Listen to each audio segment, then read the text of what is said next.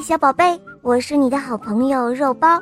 今天我要讲的故事啊，叫做《小老鼠的新毯子》第一集。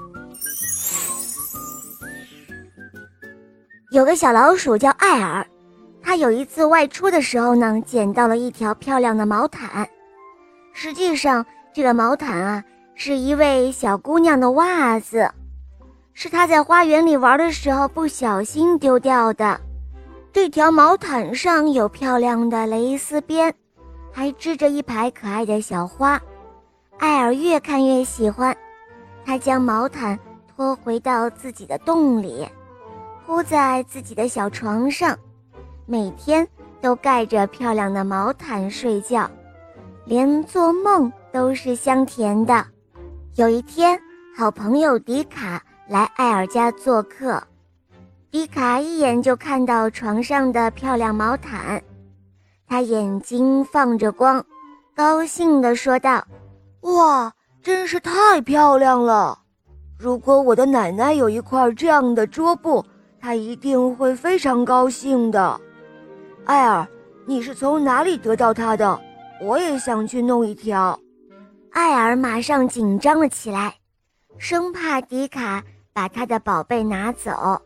他连忙说：“呃呃，是在花园那里，你一定也可以找到一条同样的。”迪卡听了之后笑了笑，他说：“哦，谢谢你了，艾尔，我明天就去找。”艾尔终于松了一口气。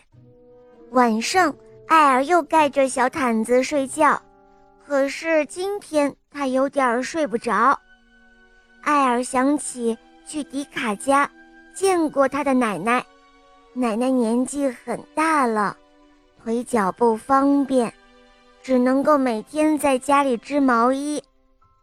他非常的慈祥，还拿出食物招待他们。